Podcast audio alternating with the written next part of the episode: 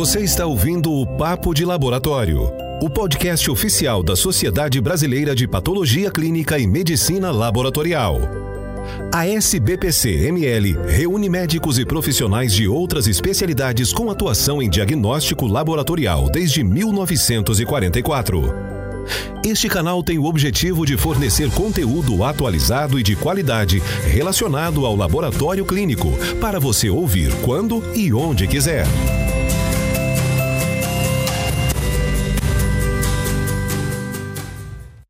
Olá, eu sou a Bruna, sou médica patologista clínica e no episódio de hoje eu tenho a satisfação de conversar com a professora doutora Marileia Scartesini. Doutora Marileia é farmacêutica bioquímica, mestre em bioquímica e doutora em genética pela Universidade Federal do, do Paraná. Tem pós-doutorado em hipercolesterolemia familiar pela University College of London é professora da disciplina de Bioquímica Clínica da Universidade Federal do Paraná, aposentada. É pesquisadora e colaboradora do Programa de Pós-Graduação das Ciências Farmacêuticas da Universidade Federal do Paraná. É revisora do Jornal Brasileiro de Patologia e Medicina Laboratorial. Associada ao Departamento de Aterosclerose, Sociedade Brasileira de Cardiologia, com participação nas diretrizes brasileiras de dislipidemia é assessora científica da Sociedade Brasileira de Análises Clínicas, SBAC, e é consultora científica em dislipidemias e testes laboratoriais remotos. Doutora Marileia, muito obrigada por estar aqui conosco hoje. Estou muito feliz de ter aqui no nosso papo de laboratório. Olá, Bruna.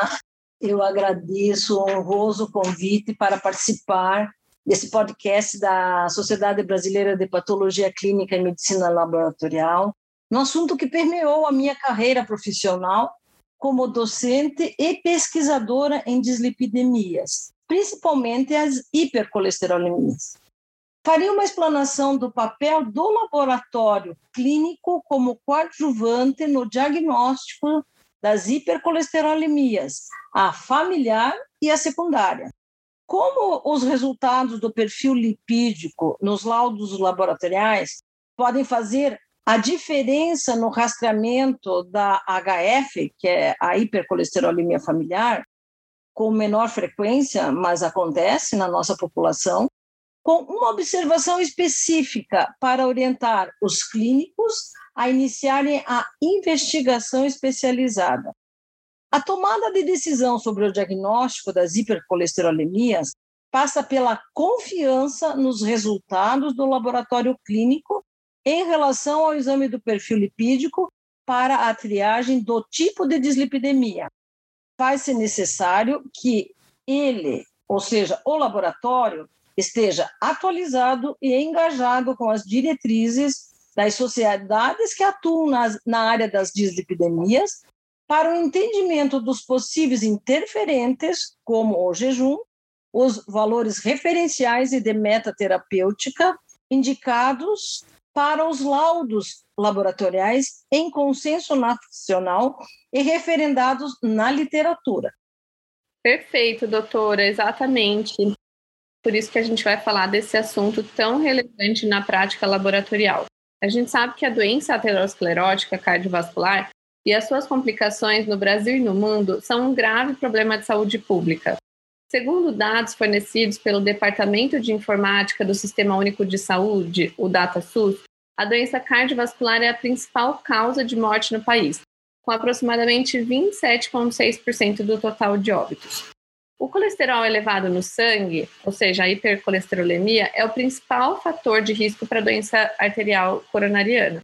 No entanto, as causas podem ser de origem genética ou secundária a vários fatores, e o resultado do exame laboratorial, perfil lipídico, isoladamente, não diferencia os dois tipos.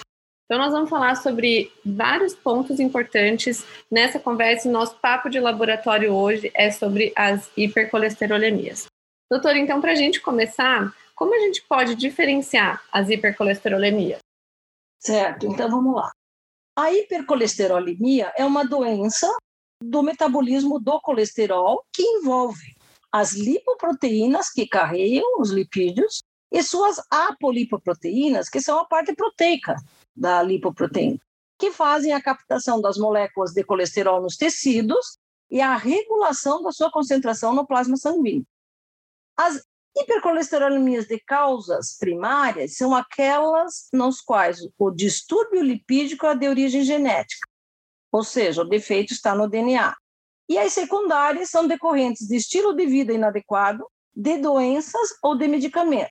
Em ambas as situações, os pacientes irão apresentar altas concentrações de LDL colesterol no sangue, que dá origem à aterosclerose e depois à doença arterial coronariana, culminando com o infarto do miocárdio. Ou seja, no laboratório você tem o LDL colesterol elevado, é lógico que vai ter o colesterol total também elevado, mas tem que entender que o total é a somatória do LDL, da, do colesterol do LDL mais VLDL mais HDL, mas quem predomina é o LDL.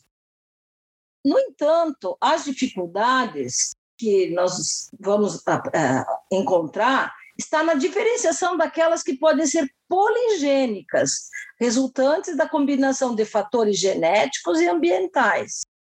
Então, são alterações pequenas, não são aquelas hipercolesterolemia primária, onde o defeito é grande. Na presença de, então, dessas alterações moderadas, que venham a ser os polimorfismos, que todos nós temos, você vai verificar no perfil lipídico, mas você descarta as causas secundárias e mesmo assim o colesterol está aumentando. Então isso deve ser considerar as hipercolesterolemias poligênicas, que é o resultado ou é resultante de polimorfismos genéticos. Então, vou resumir. Você tem é, comprometimentos no DNA sérios, que é a hipercolesterolemia familiar. Não tem polimorfismo, não é polimorfismo, é mutação grande.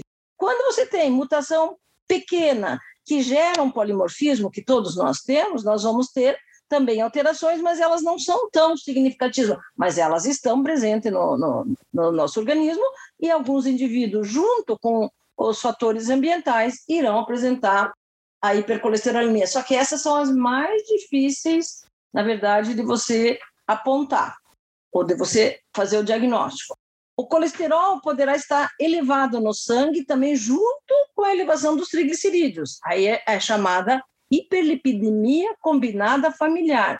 Em geral, essa condição se manifesta na idade adulta e é a consequência de alterações genéticas do metabolismo de lipoproteínas. Então, aí você já vai ter a mista, né? Colesterol total, colesterol e triglicerídeo elevado. Joia. E já que a gente está falando assim, vamos falar um pouquinho mais sobre as características da hipercolesterolemia familiar. Então vamos lá.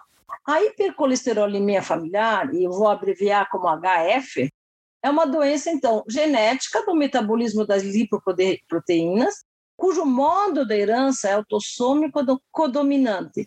Isso significa que essa doença passa de pai para filho e o portador dessa alteração genética irá apresentar altas concentrações do LDL colesterol no sangue ao longo da vida, ou seja, desde criança. Aí a chance dele dar origem da doença coronária prematura e depois, com o passar do tempo, ele vai ter um infarto, especialmente o um infarto do miocárdio. Então, você tem o fator LDL colesterol alto por muito tempo no sangue, que vai formar a doença, a aterosclerose, a doença coronária prematura. Caracteriza-se pela presença de sinais clínicos, como xantomas nos tendões, arco córneo, no arco córneo e a doença cardiovascular antes dos 45 anos. Esses sinais clínicos são, naturalmente, os cardiologistas, os clínicos, ou pode ser um endocrinologista, que venha a relatar. Uh, mas nem sempre esses, esses uh, sinais estão presentes, nem sempre. É, é, é, geralmente é em quem tem essa HF mais, mais severa. A frequência da HF ou heterozigótica é alta na população, cerca de 1 para 200 a 1 para 300 indivíduos. Na verdade, a doença autossômica mais frequente no homem. De qualquer outras doenças, essa é a mais frequente. Então, se veja, se entre 1,200 a 1,300, vamos pegar numa média 1 para 250, se tiver 250 pessoas numa sala, uma vai ser, uma vai ter a hipercol HF heterozigótica. Em compensação, a homozigótica varia de 1 para 160 mil a 1 para 300 mil. E veja, essa homozigótica, ela era 1 para 1 milhão. Veja como está tá sendo mais frequente, né? Já diminuiu. E só que esses indivíduos homozigóticos, eles herdaram um alelo do pai e um alelo da mãe. Eles, se não tratados, morrerão antes dos 20 anos de idade.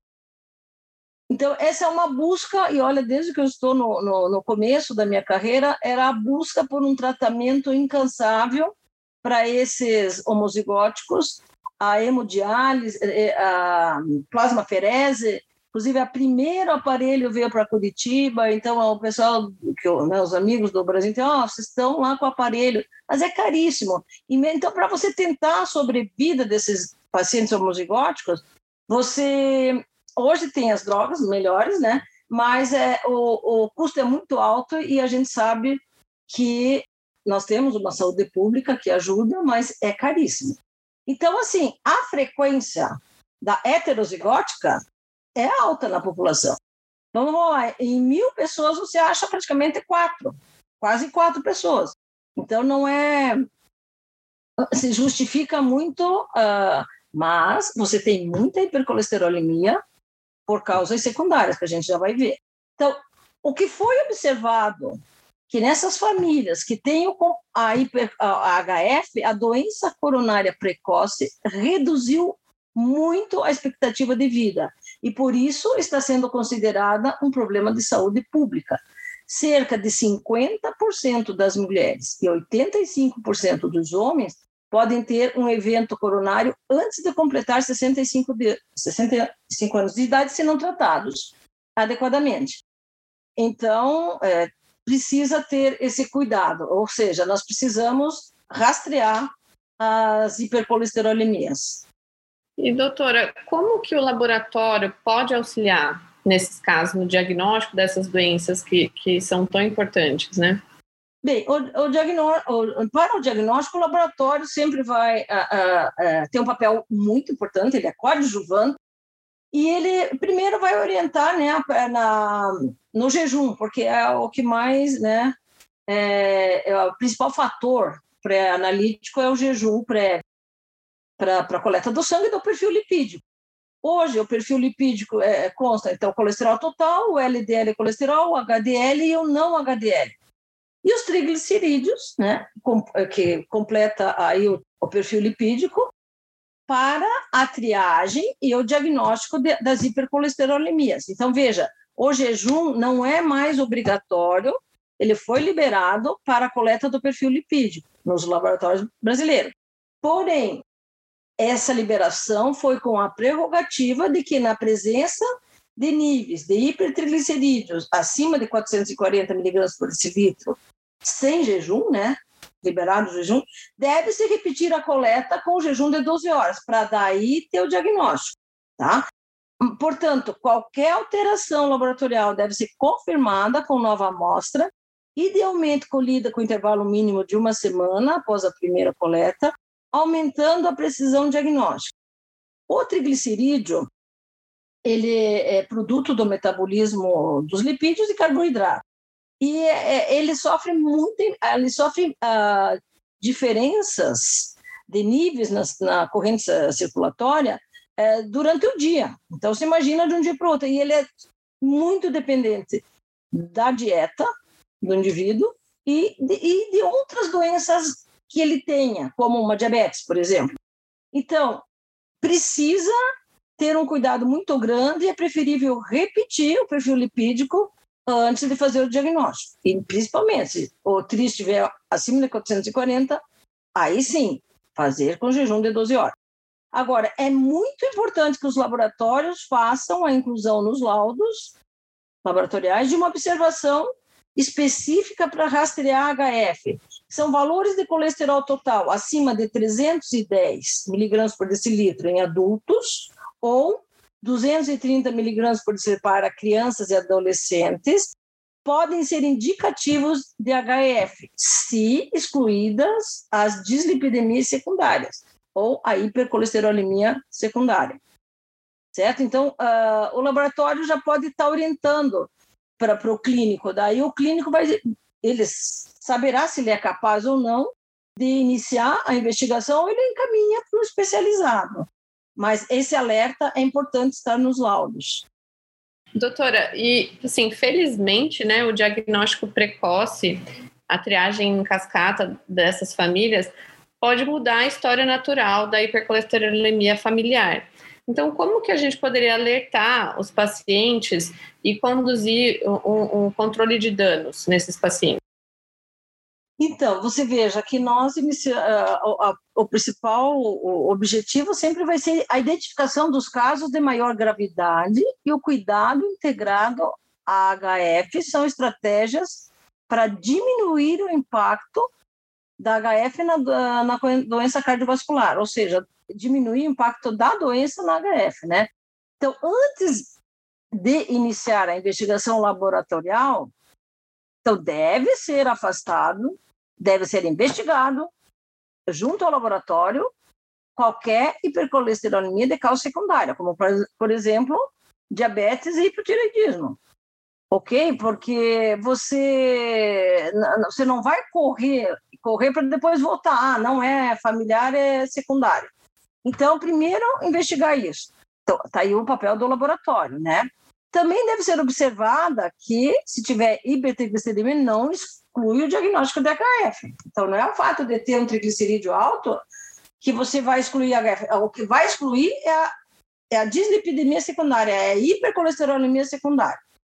Fazer o diagnóstico precoce da HF é importante para iniciar antecipadamente a medicação e você poder alterar a história natural da doença. Você vai interferir, você não vai deixar permanecer aquele nível alto de LDL colesterol. E a, e a identificação de um caso de HF e a posterior triagem nos familiares é fundamental, fundamental para você evitar as consequências da doença. Hoje, com o avanço da tecnologia, nós temos o teste laboratorial remoto, o TLR, e a facilidade de coleta pelos laboratórios é, com deslocamento em grupos familiares são ferramentas disponíveis que reduz, reduzem o tempo de, para o diagnóstico. Ou seja, nós estamos com, em, é, em mãos com várias facilitações. O que precisa é encontrar um portador da HF para você pesquisar a família. Então, você faz a, a triagem, ou seja, você vai fazer a, aquilo que você comentou antes, que vem a ser a, a triagem em cascata das famílias, né? Então, isso é muito importante. E a doutora falou, né, sobre a questão de, da tecnologia, o que a gente tem visto aí de avanço da medicina laboratorial. O que, que o que, que, esse avanço pode auxiliar, né, com o diagnóstico da hipercolesterolemia familiar? Esses, esses testes, eles estão amplamente disponíveis para a população?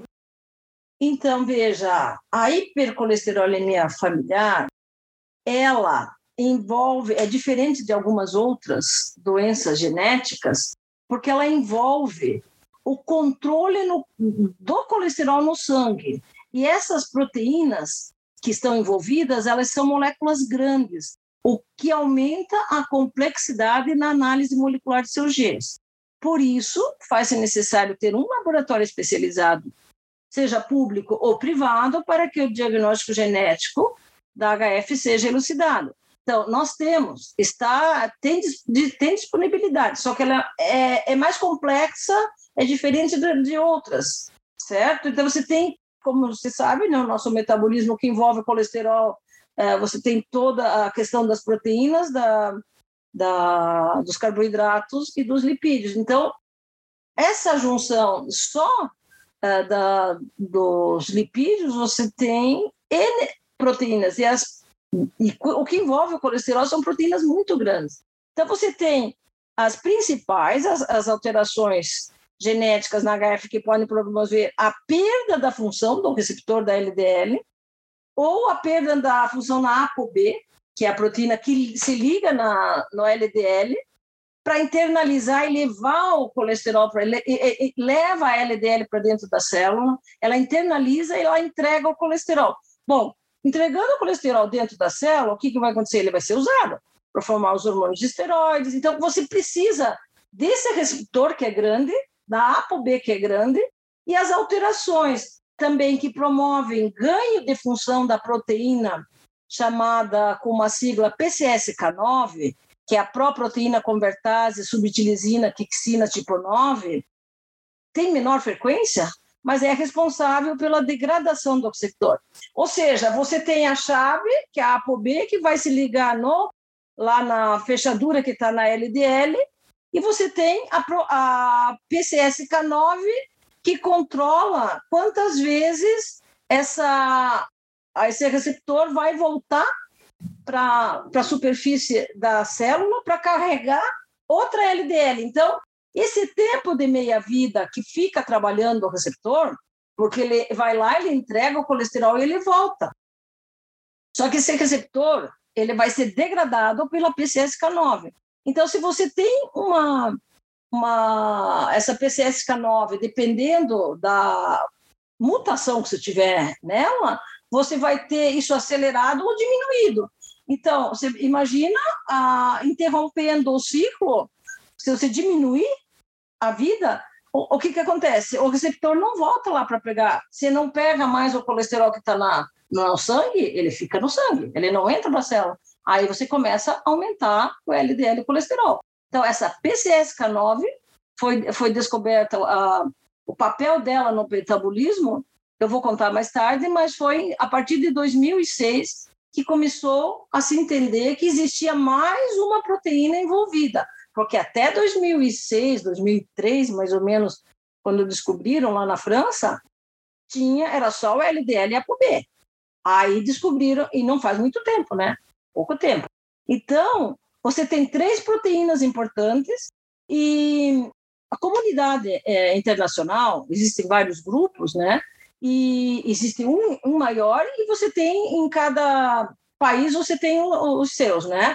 Então é, a comunidade ele estu, é, que estuda só a HF estabeleceu critérios diagnósticos de HF heterozigótica, que é a mais frequente, baseado num, num critério da, da Holanda, abreviado é, Dutch Med, para ajudar no rastreamento. Então, essa essa, esses critérios estão colocados numa, numa tabela, está disponível nas diretrizes, está disponível online para quem quiser ver, e são pontuados os dados clínicos, a história familiar, valores laboratoriais do LDL colesterol, então os valores do LDL colesterol, e se houver análise do DNA do paciente, melhor que já completa. Mas se não tiver análise do DNA, e só com dado clínico, história familiar, valores laboratoriais, você vai fazer a pontuação, você vai indicar três probabilidades de diagnóstico. Então, veja,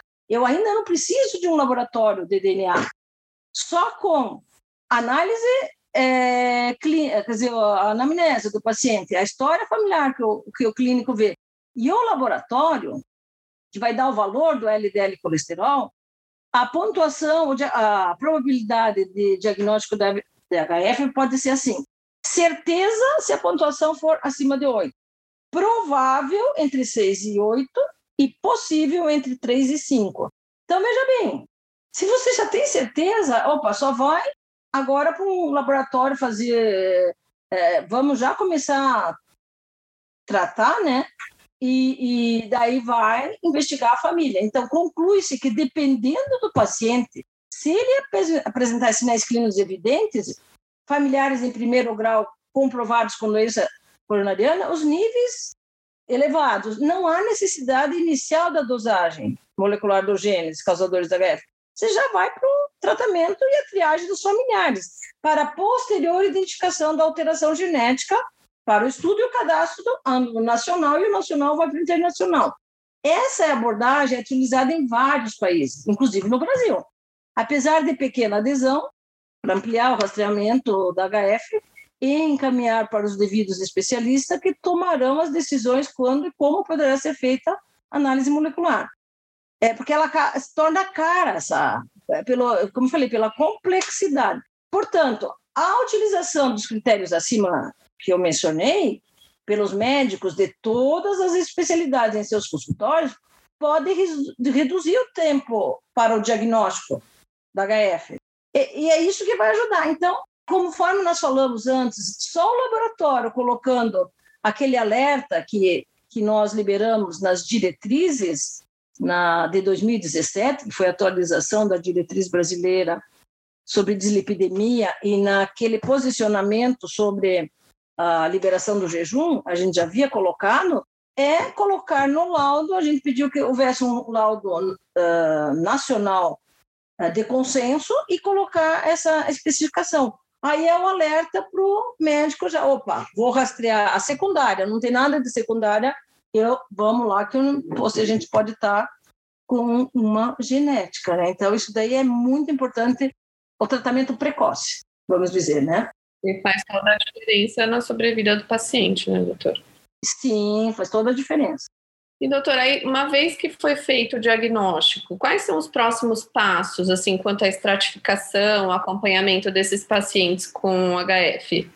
Então, veja, a, vamos falar em Brasil, né? Nós estamos aqui, nós temos critérios, que eu acabei de falar, de diagnóstico da HF e diretrizes que podem facilitar a triagem de pacientes pelos médicos. Na sequência, o indivíduo, com a sua probabilidade indicada, deverá ser encaminhado para um centro de especialista para ser tratado e acontecer a realização do rastreamento dos seus familiares em primeiro grau, para posterior acompanhamento pelo mesmo grupo. O grupo vai ter é, nutricionista, vai ter, né, além do clínico, vai ter o laboratório que está junto, que é especializado, para daí fazer a, a parte molecular, né, genética.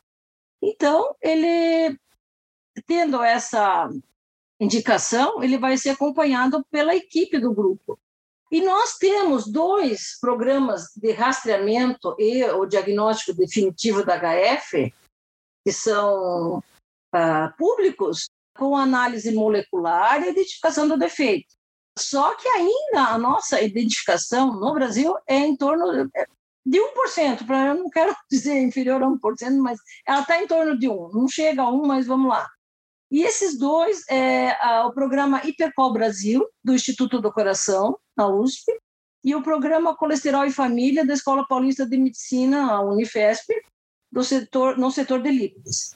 Também, você veja, já foi criada pelos os dois grupos que eu comentei da, da do INCORE da Escola Paulista, são os principais, é, os pesquisadores ajudaram os pacientes que possuem HF formar associação de hipercolesterolemia familiar, porque é só você tendo associação de pacientes com eh, doenças genéticas comprovadas que você consegue alguma coisa junto aos órgãos governamentais. Então, ela é formada, essa associação é formada só com pacientes de, com HF e familiares, mas ela conta com o apoio dos médicos especialistas em seu conselho científico. Então a gente já tem isso. Então no Brasil não está tão, inclusive todos eles é, é, são uh, é o grupo da, do departamento de aterosclerose do qual eu faço parte que liberam as diretrizes e que, como eu falei, nós liberamos o posicionamento da, da hipercol familiar, não, o posicionamento do, da flexibilização do jejum e também vai entrar um outro assunto, que isso é para mais tarde, né? que é sobre a hiperquilomequinomia familiar, ou seja, as, aí vem as, uh, tem a ver a hipertrigliceridemia familiar, né? Então, mas aí é assunto outro, vamos dizer, para outro podcast, que esse daí vai ser bem longo. A, a sociedade participou é, também, eu participei também desse, do que já aconteceu, que foi bem no início da pandemia, daí tudo se interrompeu, e vamos ver agora, retomando os trabalhos, como vai acontecer a liberação. Mas tem, vocês vejam, ela é tão frequente que tem até associação brasileira né, de, de pacientes com hipercolesterolemia familiar. Muito legal.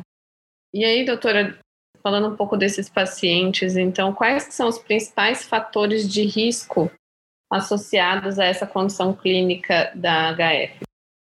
Então, se nós começarmos, uh, se a gente está no laboratório, você olha lá, eu tenho um colesterol de quase 200, que é colesterol, você veja, ele, ele o desejável sempre foi 200, agora foi para 190, né? Então, um indivíduo de vamos falar, metabolismo normal, vida normal, sem grandes complicações, ele vai ter um colesterol total em torno de 200, né? Aí você pega o plasma do indivíduo com a HF heterozigota, é, ele tem um alelo afetado. Então, ele tem as concentrações de duas de LDL colesterol duas a, a três vezes maior do que a pessoa sem nada, naquele metabolismo sem doença. E a probabilidade de sofrer um infarto prematuro é na segunda ou terceira década de vida. Você veja lá com 20 a 30, né? Eles estão dizendo. Sem interferência. Tem a doença, ninguém diagnosticou, não foi feito nada, pode acontecer. E aquele com HF homozigota, que ele vai ter os dois alelos afetados, tem níveis de LDL de 6 a 8 vezes maior. Então, daquele 200, o heterozigoto vai ter perto de 400 e o homozigoto vai ter perto de 800, né? 200, 400, 800. Então, esse de homozigoto, ele pode ter infarto na primeira década de vida. Eu vi um caso reportado pelos dois pesquisadores que ganharam o prêmio Nobel, o Brown e o Goldenstein, é, Goldenstein eles, eles é, colocaram uma, uma menina que sofreu infarto com oito anos de vida. Então, ele, se não tratar, pode morrer antes dos 20 anos. É difícil eles terem uma sobre. Olha, é muito tratamento. É... Então, aí, qual que é o principal objetivo dessas, da, no mundo de quem estuda hipercolesterolemia familiar? Porque, inclusive, nós falamos da brasileira, Associação Brasileira dos Pacientes, mas existe a mundial e, e tem congresso, e sempre o pessoal do Brasil vai para esse evento internacional. Ou seja, o que, que, o que, que acontece? Ela é muito frequente no mundo. Então, o objetivo da Sociedade Internacional de HF é rastrear a forma heterozigota, pois a união de dois indivíduos heterozigotos, você vai ter a chance muito grande de ter um filho homozigoto, que é a mais severa. Então, não deixa de ser uma das orientações para quem vai quiser fazer um teste pré-nupcial. Se existem nas duas famílias hipercolesterolemia, saber qual é a chance real de ter um homozigoto. Saber que, tendo um filho assim, ele não vai viver muito. Essa é a questão. Então, a identificação de um caso de HF heterozigoto, mesmo que seja possível ou provável ou possível lá naqueles é, vocês é, sem fazer a usando os critérios lá deve ser encaminhado para um especialista. E daí ali para frente a decisão é é pessoal né? Claro. Uhum. difícil né doutora? Bem difícil é difícil então ela é uma doença importante é a mais frequente no homem das doenças autossômicas ou seja é, que você transmite é, de pai para filho e a, né, a, qual é a probabilidade de você ter, se você tiver quatro filhos, dois podem ter, né? Então, quer dizer, é complicado, não é? Fala assim para a gente, eu, eu imagino que devam ter muitos, mas quais são os maiores desafios e avanços em relação a esses pacientes com HF? Então, o maior desafio, vamos falar em Brasil, para controlar HF, é a adesão dos clínicos nesse extenso país, né?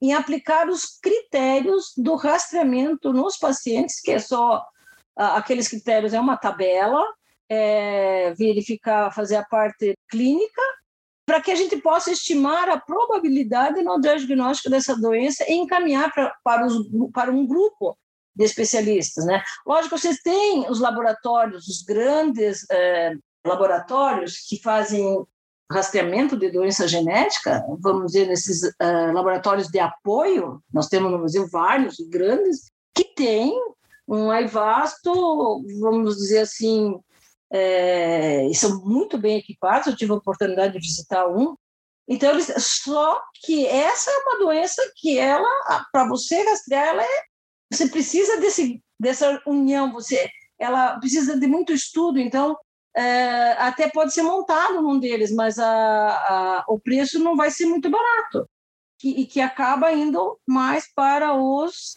laboratórios da, de saúde pública, né, não privado.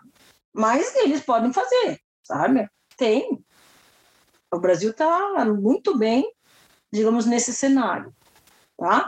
Agora, o, o laboratório tem o papel de entregar de forma confiável os níveis de LDL colesterol para um monitoramento terapêutico. Então, aqui, nós a gente falando tudo isso, mas o que, que eles tratam? Eles tratam LDL colesterol. Então, qual que é o nosso papel? É entregar um LDL colesterol confiável.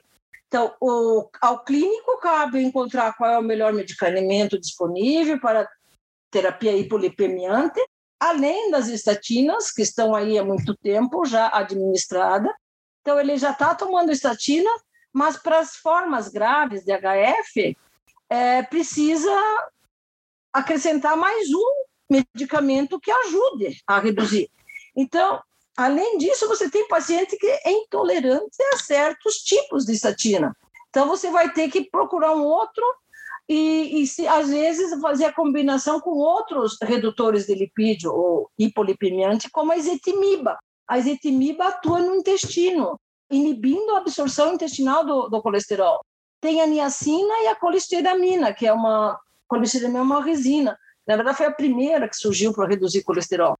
Então, esses são mais uh, que a gente tem uh, há mais tempo, mas outros recentes que estão disponíveis.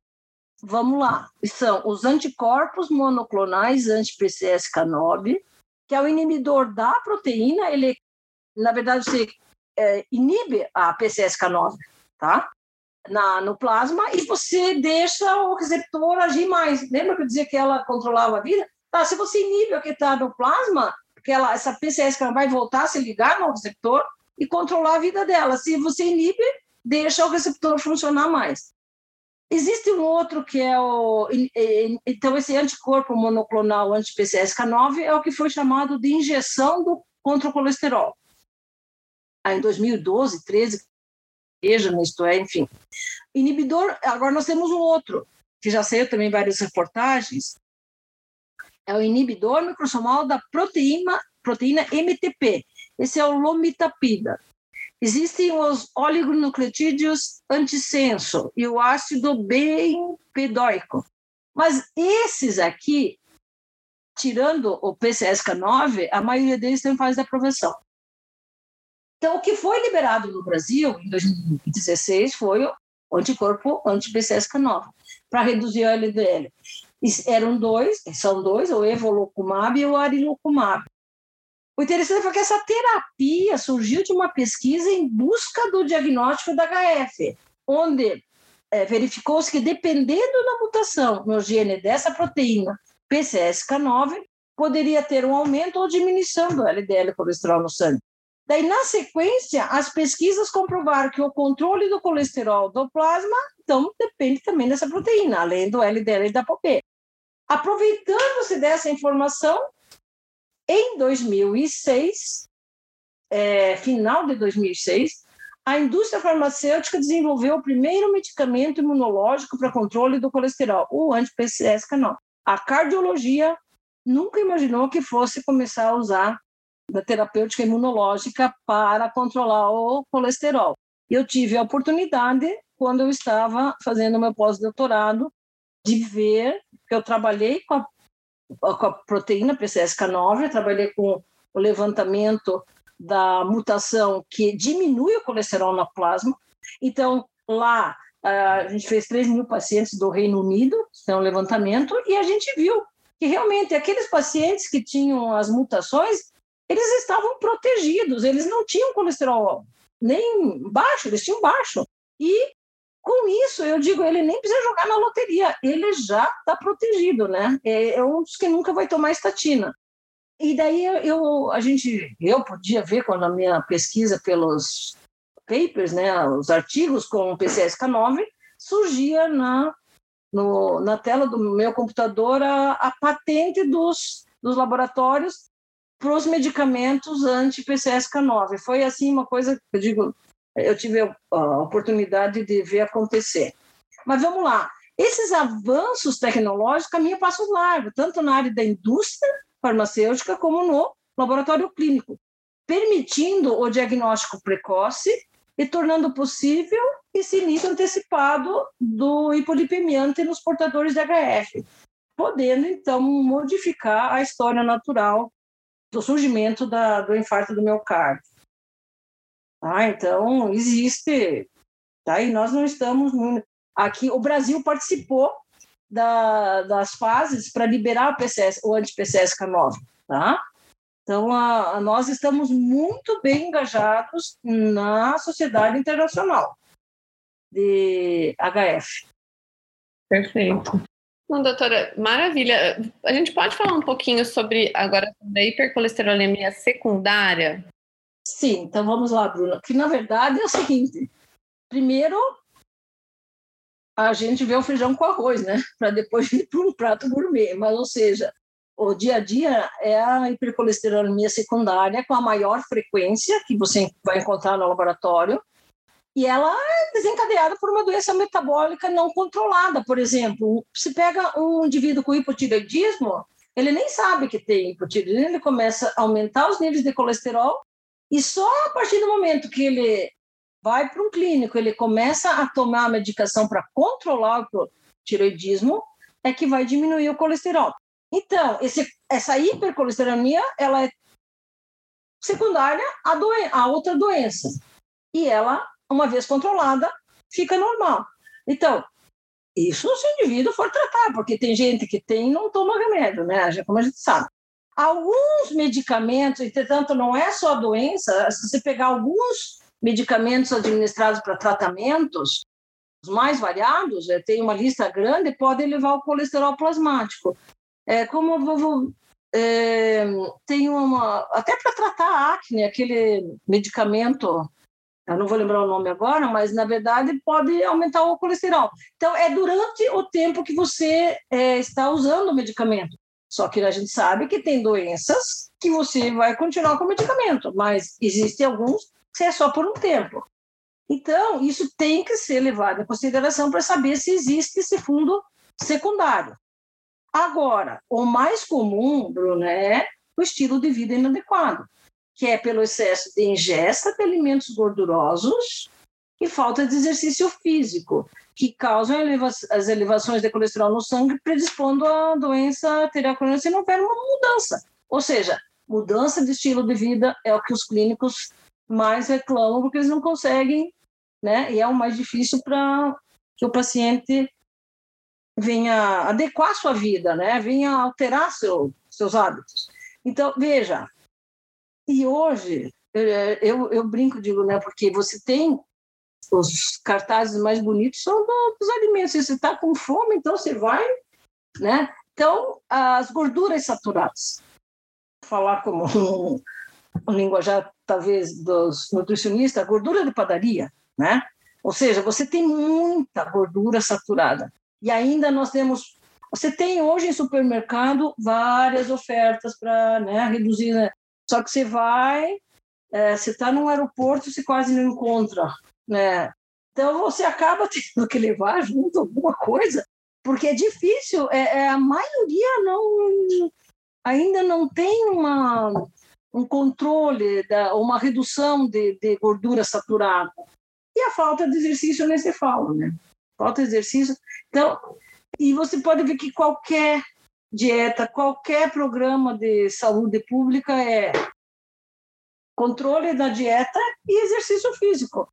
Você não precisa ser um expert em exercício, mas você tem que fazer alguma coisa, porque senão vai piorar. Então, elas são as mais frequentes na população em geral e são analisadas clinicamente de acordo com o LDL no, aumentado no plasma.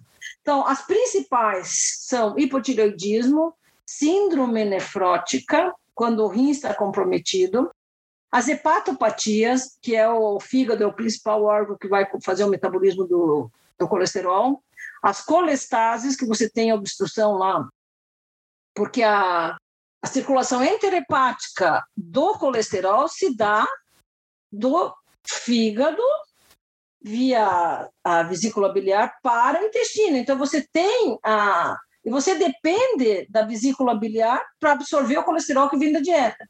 Então, a interrupção disso, uma colestase, você vai ter alteração no metabolismo. Você vai ter uma, uma hipercolesterolemia secundária. Anorexia nervosa, deficiência de hormônio do crescimento e a porfiria aguda. Então, são essas que é a literatura que eu peguei, que inclusive é do, do livro que o Dr. Éder Quintão publicou, como com o seu grupo de nutricionista, e o título do livro é Lípides, do Metabolismo à Aterosclerose. É muito bom, de primeiríssima qualidade esse livro. E, e ele, ele, ele classificou as dislipidemias secundárias de acordo com o aumento do lipídio. Então, essas só aumentam uh, o LDL colesterol. Então, aqui, na verdade, não está a, a, diabetes, a diabetes depois vai aumentar o colesterol. Primeiro aumenta o triglicerídeo. Mas, enfim, é secundário né, a, a doenças, secundário a medicamentos, é secundário ao estilo de vida. Então, você tem uma frequência alta. Vamos dizer, você tem lá 100, 100 pacientes sendo dosados, rastreados lá no laboratório, a maioria é secundária a minoria vai ser causa genética. Tá? Então, isso eu digo é o arroz e feijão do dia a dia. Com certeza. E acho que a, a nossa vida hoje em dia, ela leva muito a essa questão do, do estilo, dos nossos hábitos, né? Assim, hoje em dia a gente tem essas comidas mais, mais rápidas, mais prontas, industrializadas, elas são mais fáceis, mais práticas, mas tem todas essas questões que, que a doutora mencionou, né? Então, o que, que a gente poderia falar sobre as influências da dieta e do exercício? Quais que são essas influências sobre a concentração do colesterol plasmático? Agora, se você pegar um indivíduo que ele é portador do colesterol elevado no sangue, vamos falar, vamos falar daquele que tem um defeito genético, Infelizmente, ele tem, ele vai ter que cuidar a dieta também, porque ele já tem o defeito que aumenta. Então, ele também vai ter que cuidar a dieta, porque senão você vai sobrar. Você vai somar a alteração pelo metabolismo, pelo defeito genético e, uh, e mais o colesterol exógeno. O defeito genético já aumenta o endógeno, então você vai ter que uh, ter dieta e exercício junto, nos dois, na secundária e na primária. Coitado daquele da primária, né? Que já não pode. É, tem que tomar um monte de remédio e ainda tem que fazer a dieta. Mas, enfim, é o jeito para ele ter uma sobrevida, né? É, então, nós vamos ter a, a, a questão pior para aquele que tem defeito genético, é que é difícil controlar só com estatina. Então, ele vai ter que ter mais um, um ou dois tipos de medicamentos, né? Assim, para que a fração exógena do colesterol, aquela que vem da dieta, não se some aquela que a gente produz ou que fica lá dentro, ou você tem que gastar energia e fazer a restrição alimentar. Agora, as evidências nos, ao longo das últimas décadas mostraram que o exercício físico tem um papel muito importante na prevenção e tratamento da doença aterosclerótica cardiovascular. Porque o exercício, é isso é uma, uma das coisas que eu aprendi bem ali, uh, ouvindo as aulas deles. Ela melhora a estrutura e função vascular, ou seja, ela, uh, o exercício melhora uh, o endotélio, ele é melhor os, faz com que os vasos fiquem mais flexíveis. O exercício físico aumenta a biodisponibilidade do óxido nítrico e diminui a concentração de endotelina, ou seja, faz com que ele fique mais flexível, que o sangue consiga fluir com mais facilidade. Porque o, o termo que era utilizado antigamente, aterosclerose, era envelhecimento, é envelhecimento da artéria. Então, não se fazia nada, não se tinha estudo, o envelhecimento torna rígida a, a, as artérias. Então, é atero pelo envelhecimento. E artério é deposição. Então, veja, é fundamental o exercício para que a função vascular e o nosso endotélio seja saudável. Porque tudo começa quando você altera o endotélio. Então, essa é a entra na, na, naquela dica, né? Dieta e exercício.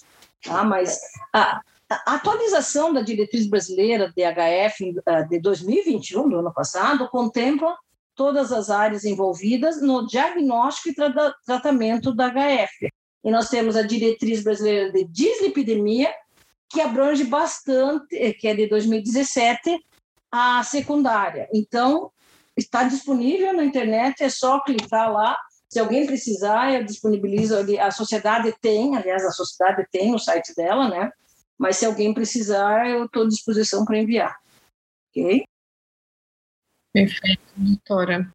A doutora falou que o, o laboratório tem um papel importante, né, no sentido de entregar um resultado confiável dos exames, né? E nesse sentido, quais são as orientações em relação ao pré-analítico, a coleta dos exames desses pacientes? Se a gente puder falar também sobre as fórmulas, qual seria a diferença entre a fórmula de Friedwald e a fórmula de Martin? Certo. Então agora, Bruna, nós vamos falar fazer o, o papel de casa dos laboratórios para entregar o LDL confiável. Ou seja, a principal interferência no perfil lipídico é a lipemia severa. Severa, aquela que começa a turvar e vai para um leite, né? Então, os níveis de triglicerídeos, mesmo com o jejum de 24 horas, dependendo da. Opa, com os 24 12 horas, dependendo da presença da, das lipoproteínas grandes, como os quilomicrons, se você tiver quilomicron no sangue, no plasma, você vai dificultar a análise dos parâmetros bioquímicos. Bom, então, além do jejum, para você diagnosticar a hipercolesterolemia, é fundamental obter o LDL fidedigno, tá? Então, na pré-analítica, você tem o tempo de garrote excessivo, uh, a hemólise no sangue interfere. É, é, pouca coisa, mas vamos dizer assim, interfere. Tá? Não vai interferir naquele que tem a hipercol familiar, mas na secundária ou naquela que você está controlando pode interferir. E na analítica são reagentes ou fórmulas sem interferentes, tá? Então vamos lá. Sempre que você vai é, utilizar, você pode usar tanto a fórmula de Friedwald quanto a de Martin. Isso está escrito nas diretrizes, foi na, no posicionamento, na liberação de jejum, está bem descrito lá. Você pode usar. Agora, o que, que a literatura mundial diz? E a gente já sabe desde 1970 e pouco, quando a fórmula de Friedwald surgiu na literatura. Ela é boa, é, mas ela com a colesterol acima de 400, ela é, não, você não pode usar, né? Ou seja, ela tem interferência 200 miligramas por decilitro de tri, tá? É o tri que vai atrapalhar. Mas a, a, o Friedwald é bom, e já está verificado na literatura, com um triglicerídeo baixo, ou seja, menos de 200. Puxa, menos de 200 mas é bom, realmente. O valor de referência é 150 ou 175, depende se está em jejum ou sem jejum. Então, abaixo de 200, o freio não vai dar diferença. Agora, começou a subir acima de 200, você já é indicado usar a fórmula de Marte. O que, que é a fórmula de Marte? Eu já vou responder ela dos dois jeitos. A fórmula de Marte é a correção da Friedwald. É a Friedwald corrigida, ela é igualzinha, só quando dividir o triglicerídeo, ao invés de você dividir por 5, você vai dividir por um N. Esse N é obtido na tabela de Martin, que tem de acordo com o nível de triglicerídeos e, de, e do não HDL colesterol. Bem, tá. O que, que é o não HDL colesterol? O não HDL colesterol é a somatória do colesterol da VLDL, certo? E da LDL, ou seja, é o colesterol que está nas duas frações que não HDL, porque eu tinha comentado, o colesterol total é a, a somatória dos três, né? Do LDL, o VLDL e o HDL. Então, se você pega e tira, você subtrai o HDL, você vai ter o não HDL. Então, esse é, é, por isso que sai, tem que sair no laudo, porque daí você calcula, é, além de que ele é um metaterapêutica, ou não HDL, nas diretrizes. Né? Ele é uma, é uma, que é só um cálculo, né? É, você dá ou não HDL, subtraindo o, colesterol, o HDL e o colesterol total, mas você vai liberar no, no laudo. Então, quando você corrige a equação de Friedewald, você vai ter o Marte. Então vamos lá, vamos fazer um caso clínico lá. Eu tenho dois.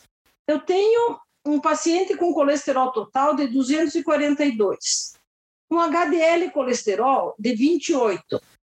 O não HDL, você calculando, vai dar 214. Então, se você for e um triglicerídeo desse paciente de 390. Bom, então aqui ele está com um triglicerídeo um pouquinho alto, né? mas não é 400 ainda. Então, eu posso usar Friedval. Se eu usar Friedval nesse paciente, eu vou ter um LDL de 134. Aí eu pego, vou para a tabela e vou achar o fator N para o LDL, que vai ser 6,5. Então, aquele 5 do Friedval, que é triglicerídeo por 5, né? Ele agora é 6,5. Então, esse LDL vai dar 154. Não, Marileia, mas é parecido. É, mas são 20 miligramas por decilitro de diferença. Para quem trata, está tratando, é diferença. Agora vem a pergunta, mas por que, que o senhor Friedval usava o 5? Porque o triglicerídeo dividido por 5 é a fórmula do VLDL colesterol. O VLDL colesterol, é, você estima o colesterol dizendo que você tem uma molécula de colesterol para cada cinco moléculas de triglicerídeos. Ok? Então, você tem cinco de, de triglicerídeos dentro da partícula de VLDL, você tem cinco de triglicerídeo para um de colesterol.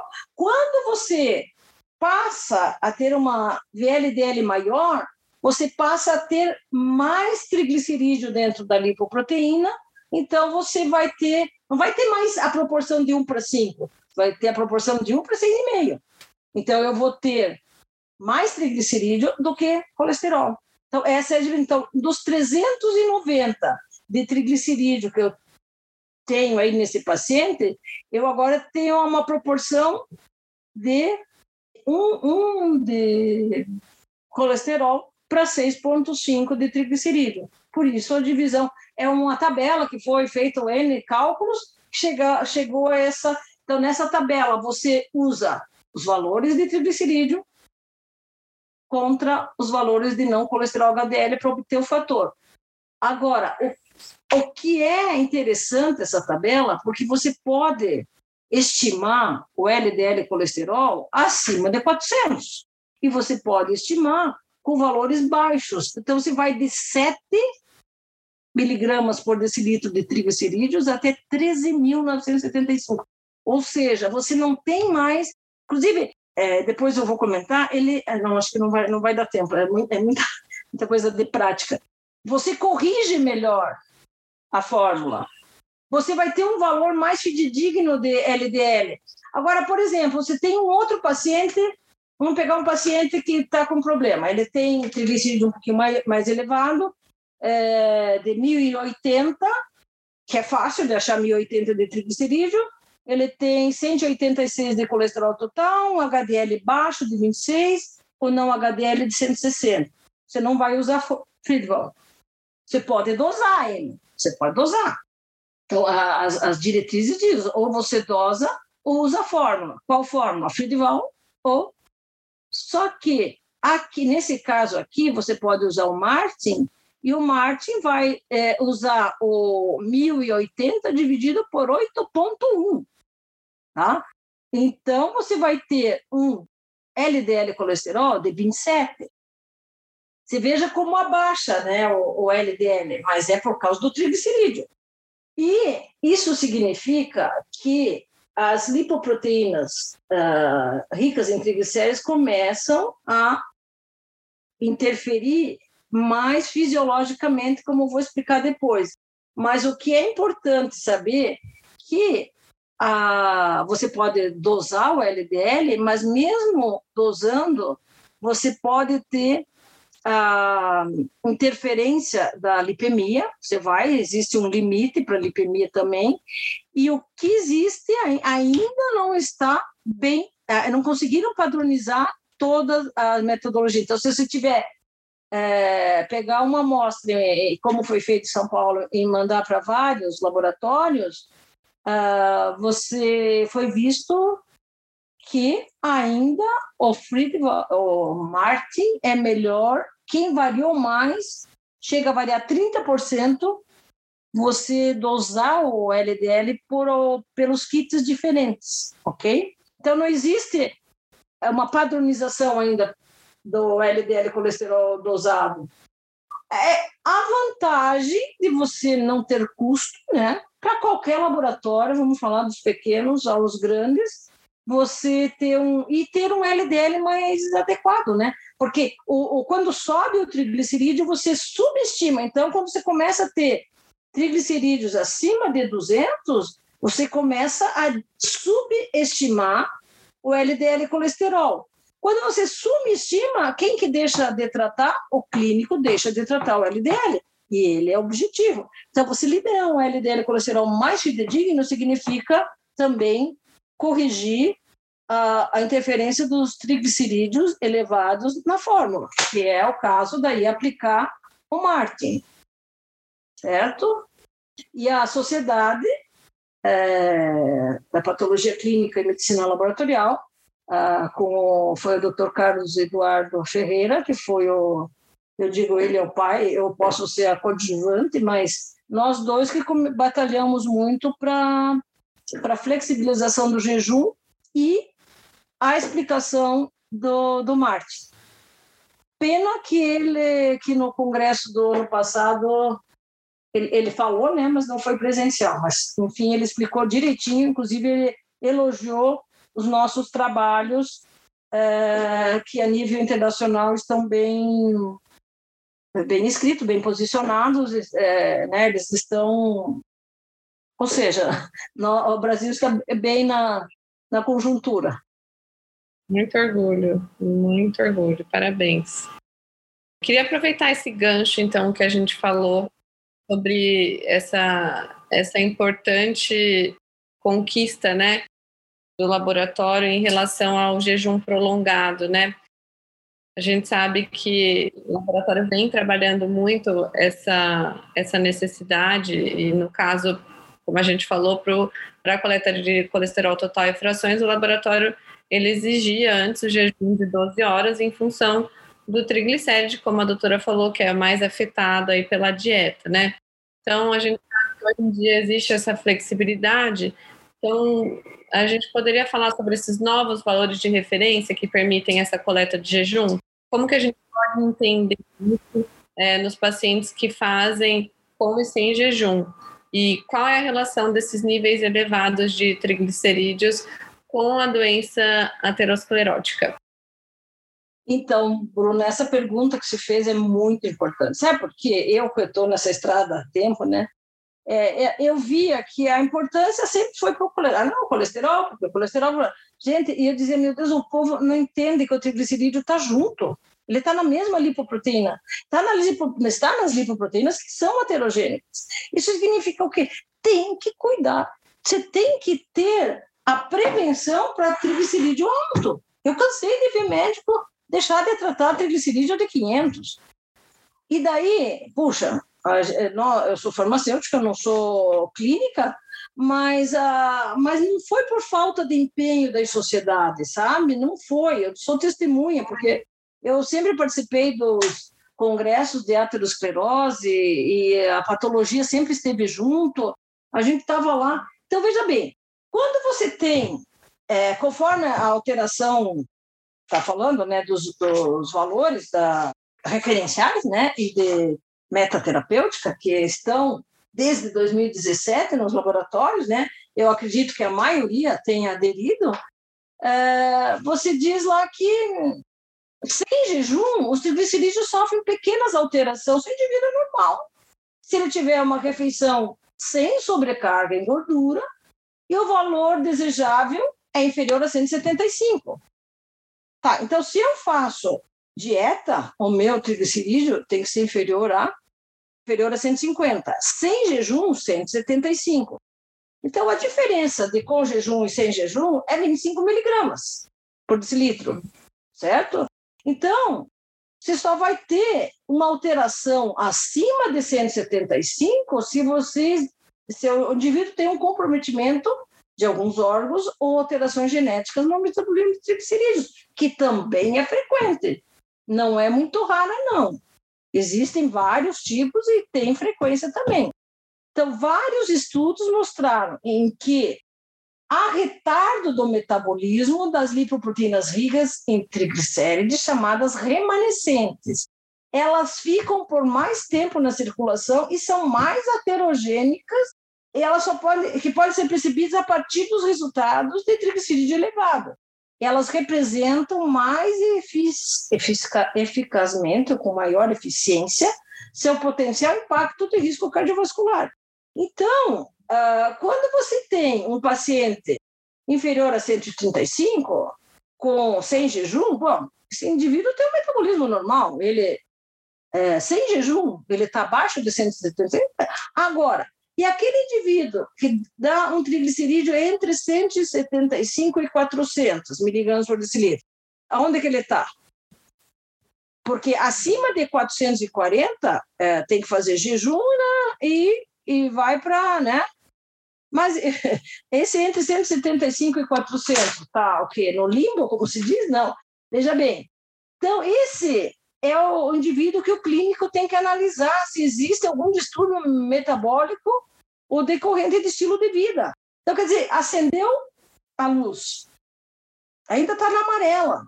Não deixa chegar na, na vermelha, para daí você ter que trabalhar mais com com metabolismo de triglicerídeo, dá um hipolipemiante para triglicerídeo.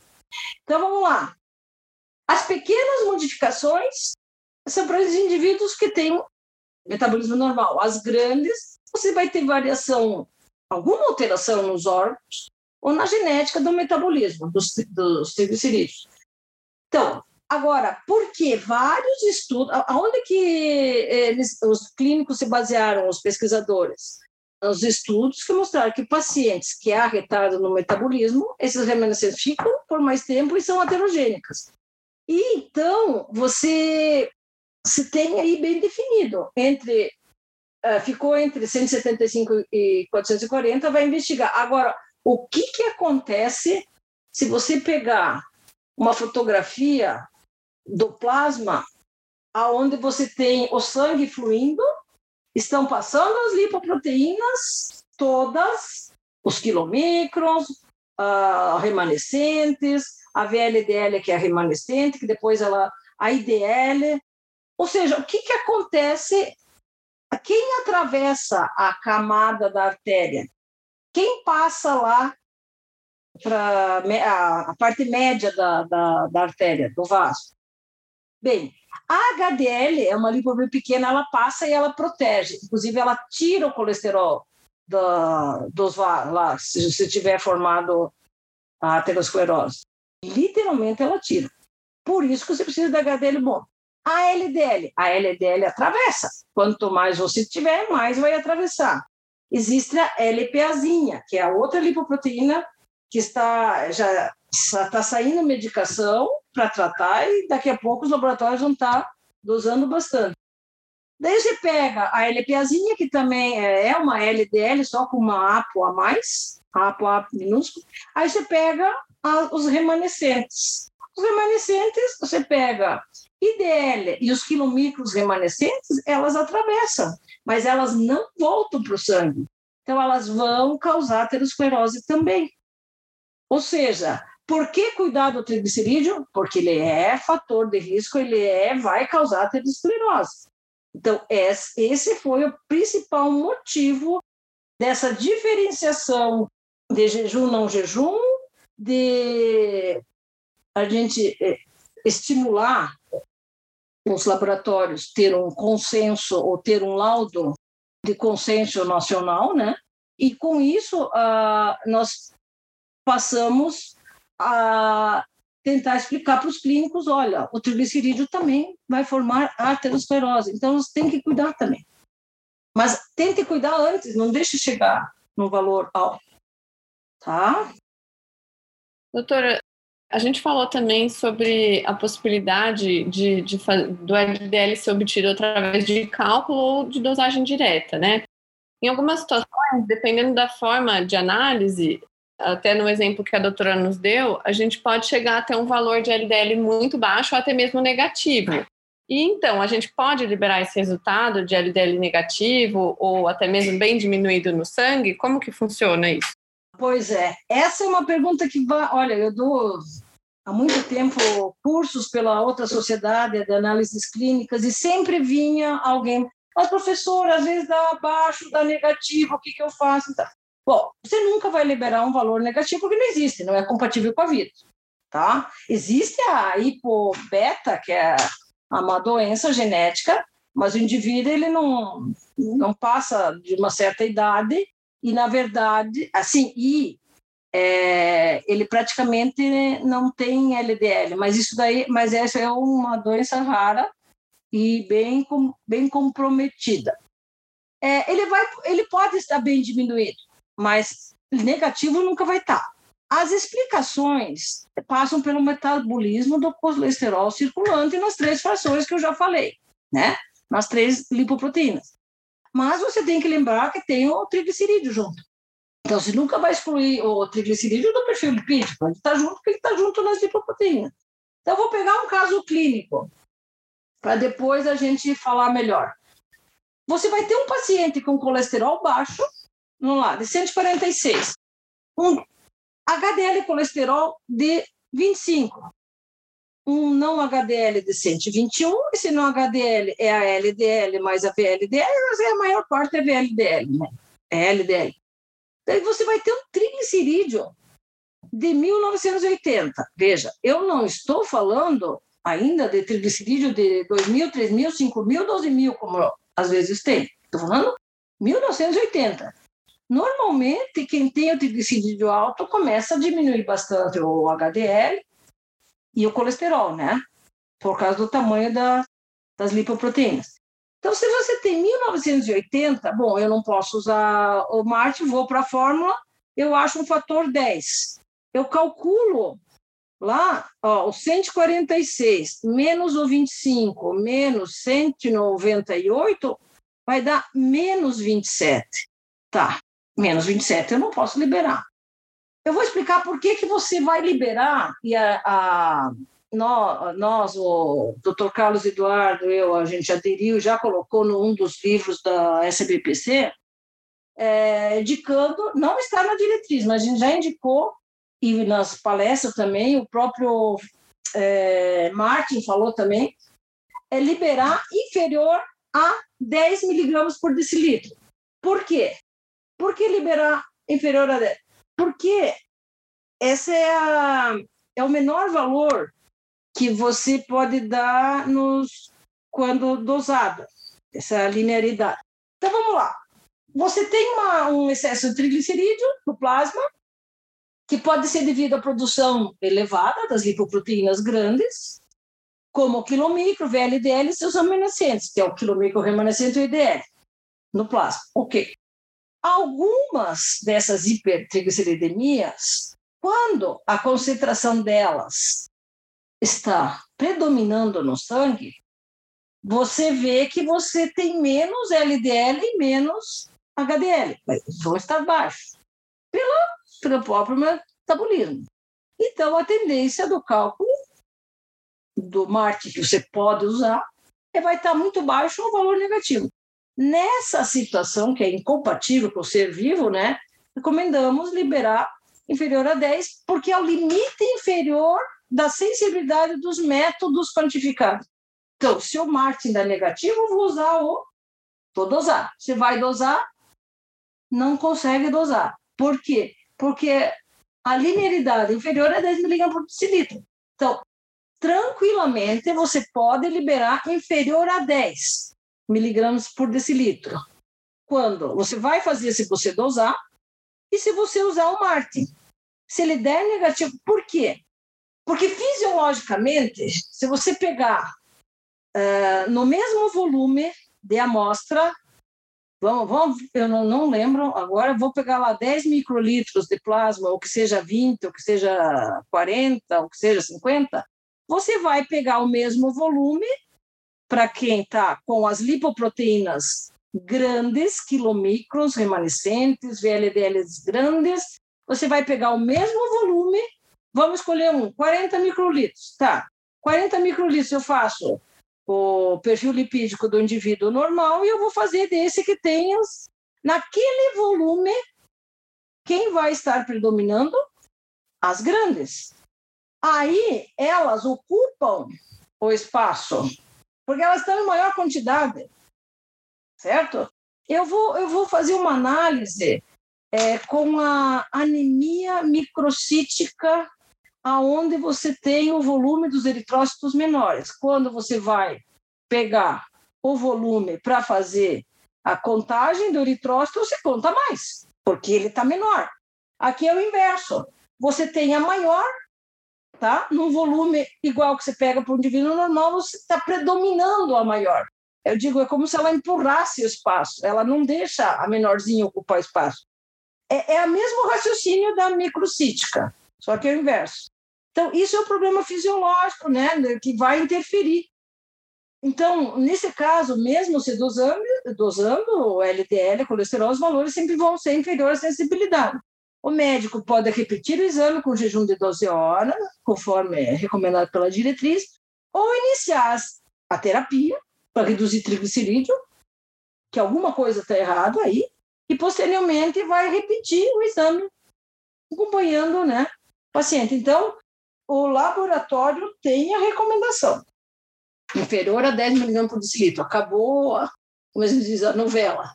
É isso daí e ninguém está errado. Tranquilo tá? É recomendação tanto da SBPCML quanto da SBAC, né?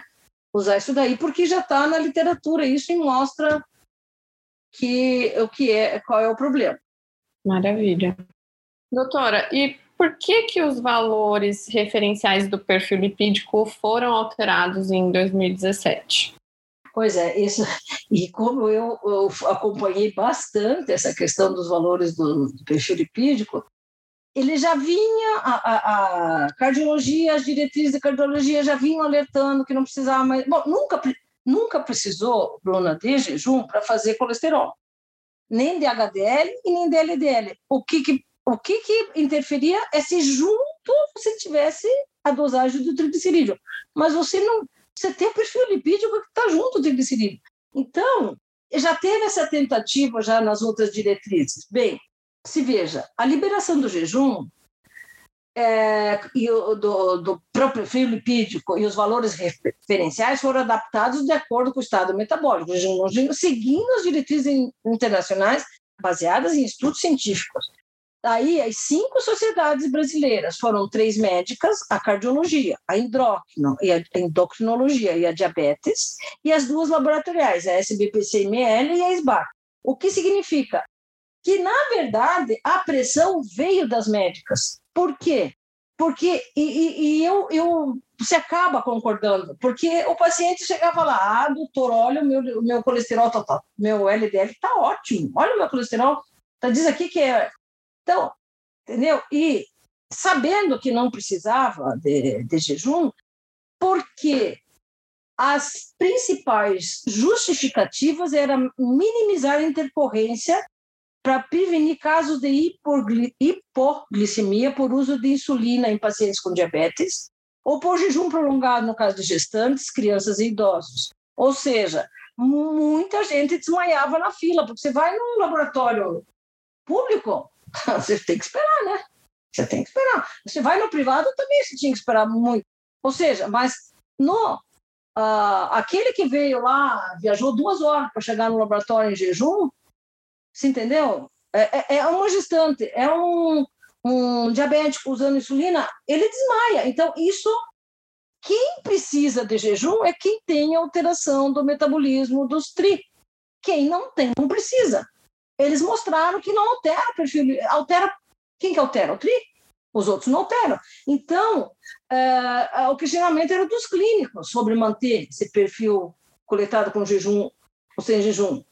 Tá? Então, uh, foi concordância e já saiu nas diretrizes americanas. Na... Então, isso já está um processo mundial. Ou seja, você tem que saber, o clínico precisa saber se o problema é é, se ele tem uma alteração metabólica, como eu falei, vai ter de tri, vai tratar o tri, certo? Então, é para buscar também esses potenciais futuros cardiopatas, né? Perfeito, doutora. Ai, infelizmente a gente está se, se dirigindo para o final da nossa conversa. Eu queria, assim, que eu amei essa conversa, esse papo de laboratório. A gente está indo para a nossa última pergunta. Para fechar todo esse contexto, né? Vamos falar por que, que o exame de LDL colesterol é utilizado como metaterapêutica para o risco cardíaco. Então, veja bem, começa pelo seguinte, que o LDL, ele você trata o LDL. O clínico trata o LDL. Ele não trata o colesterol total. Então ele é metaterapêutico. Ele não é, tá, ah, mulher, mas então deve ter os valores desejáveis. Tem, lógico que tem, mas enfim, na diretriz internacional e na diretriz nossa, a meta terapêutica é controlar o LDL. Por isso, o resultado tem que ser bom. E o médico, ele antes, ele pega o resultado do perfil lipídico e ele tem os, as outras perguntas que ele faz, ele sabe se o paciente é diabético, não é diabético, se toma estatina, se não toma, então, ele vai pegar ah, todas essas variáveis e vai calcular o risco. Então, ele vai usar o valor do colesterol total, do HDL colesterol liberado pelo laboratório e variáveis como diabetes, tabagismo, pressão, se usa hipolipemia ou não. E essa é uma calculadora que está disponível online para todos. A depender do risco, se é alto, médio ou baixo, o valor do LDL que o paciente deverá manter na circulação está estipulado como meta terapêutica na tabela dos resultados do laboratório. Então, aquilo, aquilo que está no laboratório lá dizendo meta terapêutica, tá, tá, tá, é o clínico que vai usar. Ah, olha, o senhor é de médio risco, está elevado, então nós vamos usar, vamos aumentar a dose da, da sua estatina para a gente abaixar um pouco esse LDL, porque a nossa meta terapêutica é tanto. Então, é isso. Mas antes não tinha, isso antes é, existia, é, mas ele era estimado o valor desejável de acordo com o colesterol total, porque, né? Mas então o, tra o tratamento terapêutico é monitorado de acordo com a dose que a estatina vai é, para atingir valor, os valores da, da meta do LDL. Então, na verdade, gente, agora você tem um resultado que o laboratório fez, o mais real possível, com toda a sua o seu poder de e responsabilidade, né? E o clínico tá tá interagindo ali, ó, poxa, o laboratório, ó. Então agora nós vamos tratar o seu usar, ah, mas a estatina não está resolvendo, então vamos adicionar outro.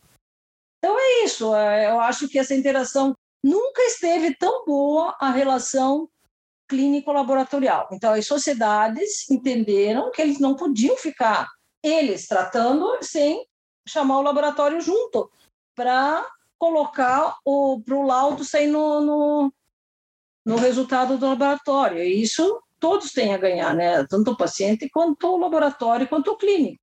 É quem ganha mais é o paciente, né? Vamos dizer. Mas é, a, o laboratório trabalha melhor e o clínico também, né? Então, graças a Deus, a gente está e não só na, nessa especialidade, nas outras também estão melhorando bastante. Certo? Perfeito, doutora. Ai, doutora Marileia, muito obrigada pela riqueza dessa nossa conversa, desse nosso papo. Obrigada pela sua presença. Eu me sinto muito feliz de tê-la aqui conosco no Papo de Laboratório. E para a gente fechar essa conversa, Eu tenho uma curiosidade, assim, eu queria saber como, se a doutora pode contar um pouco de como surgiu essa sua jornada de tanto sucesso nesse tema tão relevante na prática do laboratório clínico. Bruna, eu inicio agradecendo novamente a Sociedade Brasileira de Patologia Clínica e Medicina Laboratorial pela oportunidade de estar aqui compartilhando a minha experiência junto a outros renomados pesquisadores dessa entidade que eu tenho muito apreço e pela seriedade e o pioneirismo na, na área de laboratório clínico no Brasil.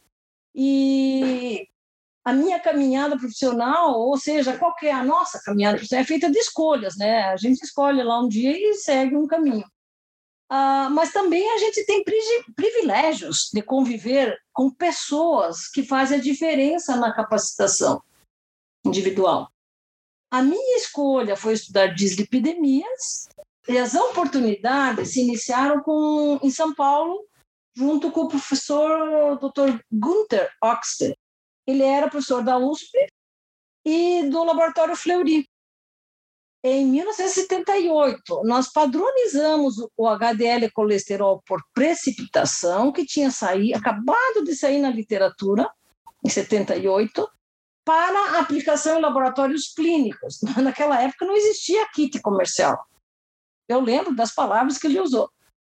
Ah, no, no sotaque é, bem é, de ascendência alemã né, que ele tinha, Marileia, os médicos não vão entender nada porque agora tem um colesterol bom, eles só acham que o colesterol é ruim. Enfim, e realmente é, é, a gente fez a padronização, até é interessante como que a gente usava a, a eletroforese de lipoproteínas a, do soro do indivíduo normal, precipitava e via se tinha precipitado toda a LDL VLDL para ficar só com HDL. E isso que estava na literatura. E a gente conseguiu, então, nós uh, publicamos o primeiro trabalho científico meu foi esse eu estava fazendo uma especialização lá. E, é, e daí a gente mostrou que realmente o que dizia a literatura lá funcionava, você ficava só com HDL e, e quando você dosava o colesterol, era aquilo que estava no HDL. Então, a, a partir desse momento, nós preparamos um artigo, mas ele já aplicou no laboratório que ele trabalhava, e lá no laboratório da USP também, desde que pedissem, né? a partir do momento que os médicos entenderam. E logo naquela época eu voltei para Curitiba e, e fui trabalhar no, no laboratório Fishman Zengard, em Curitiba, e montei o HDL aqui. Também ninguém sabia pedir.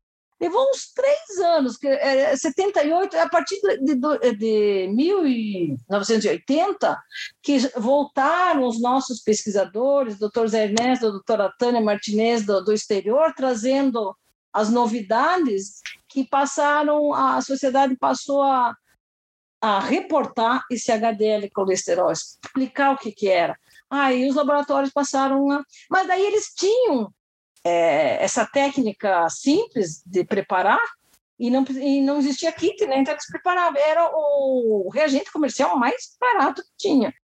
Antes de eu sair em 79, eu fui na primeira lançamento de um kit da Helena do Brasil. Estou dando história nacional. Foi no servidor, no Hospital do Servidor, mostrando primeiro o kit para dosar o HDL colesterol. Então, eu tive essa oportunidade, junto com o Dr. Gunther Oxter, de fazer parte da, do início da, do surgimento da HDL como dosagem laboratorial. Depois, eu entendi, eu fiquei em Curitiba, entrei na Universidade Federal do Paraná e fiz o meu mestrado aqui, mas é, na bioquímica, bioquímica básica. É, até eu tinha tentado ir para a França, mas não deu certo. E bioquímica básica, e em seguida eu disse: não, agora eu vou estudar a genética das dislipidemias que era o que eu convivia com o departamento de aterosclerose, que começaram a surgir a genética das dislipidemias. Eu disse, eu vou ter oportunidade de estudar o que os, os meus amigos clínicos não tinham condições de largar a clínica e fazer, né? Então, eu comecei a estudar e o meu doutorado e desenvolvi a tese em Ribeirão Preto, na USP, em 1996, com o doutor Marco Antônio Zago e o doutor José Ernesto, estudando associação de marcadores genéticos com a doença coronariana. E desenvolvi uma parte, eu fui para a Itália por três meses estudar HF, num centro de HF na Itália. E essa foi uma oportunidade muito importante. Lá eu vi surgir dois tipos de HF, que são as homozigotas, uh, que não, não, não, se você pegar as homozigotas, você tem outros tipos, mas uh, não a ligada ao receptor lá do LDL. São mais menos frequentes, mas eu vi o relato dos pacientes que eu ajudei a, lá a, o pessoal do laboratório a fazer a análise. Bem, oportunidades, como eu digo, né? E, por último, eu fiz uh, um pós-doutorado com o Dr. Steve Humphries em 2006 em Londres, na UCL, e o, o projeto era triagem molecular da HF. Então, era um equipamento novo que era para fazer por melting, ou seja, você diminuía o tempo, você fazia a triagem e só ia fazer a. via. como é que se diz? O, todo o, depois que você fez a triagem em todo o gene do LDL receptor, certo? Que é grande. Então você ganhava tempo fazendo a triagem por melting.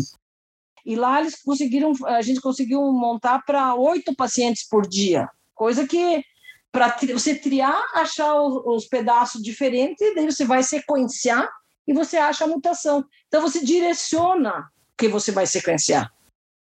E isso, para a rotina deles lá, foi... só que junto com isso eu fiz o levantamento da, da mutação no Reino Unido, né, da PCSK9, que diminuiu o colesterol naqueles indivíduos, 3 mil indivíduos lá, que eles tinham o material estocado. Então, essa foi. Aí eu vi surgir o anti-PCSK9, a injeção do colesterol, e eu diria, eu vi mudar o capítulo do livro, né, quando se fala em você pega a literatura que demora para se escrever um livro, né? Ah, então, quando você é especialista no assunto, você vai ver o livro, se ele não tiver isso, puxa, ele não foi atualizado, né? Mas isso, estou falando de 2006, 2016, agora estamos já em 22, já se foi um bom tempo, né? Mas é, nós temos já disponível aqui a maioria dos nossos é, professores, pesquisadores da, de aterosclerose, das dislipidemias, já participaram da, da validação da PCSK9. E tem as, os outros surgindo, e o doutor Raul dos Santos, uh, os outros pesquisadores também estão sempre participando. Então, a gente está bem tranquila e a gente sempre tem as novidades a cada ano.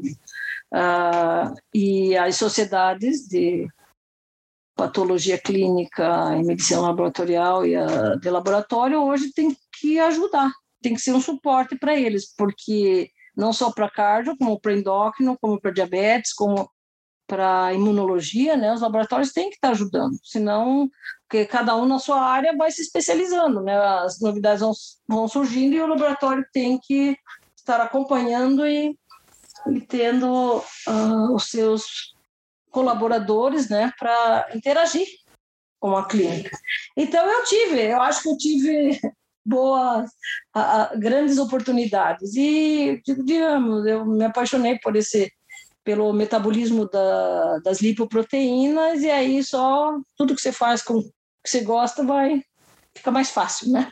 Incrível, parabéns, doutora. Obrigada. Mais uma vez, agradeço muito a sua presença aqui Agradeço aos nossos ouvintes que ficaram conosco e a gente espera vocês no próximo episódio. E vamos voltar, né, doutora, para a gente gravar mais, falar mais um pouquinho aqui com a gente. Sim, é, o que está, como se diz, as cenas dos próximos capítulos são as hipertrigliceridemias. Aí já era para ter saído, vamos ver o que está acontecendo, que não saiu ainda, mas provavelmente sai em breve, daí nós temos mais assuntos, né? Perfeito. Para passar para vocês. Tá bom, maravilha. Muito obrigada, doutora, mais uma vez. Obrigada, grande abraço. Grande abraço para todos. Um abraço. Você ouviu o Papo de Laboratório, o podcast oficial da Sociedade Brasileira de Patologia Clínica e Medicina Laboratorial. Saiba mais sobre a nossa instituição e conheça todas as ferramentas de educação que estão disponíveis no site sbpc.org.br. Lá você também poderá conhecer os benefícios de se tornar um associado da SBPC-ML.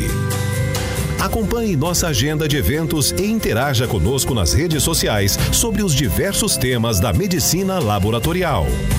Agradecemos por sua audiência em nosso episódio de hoje.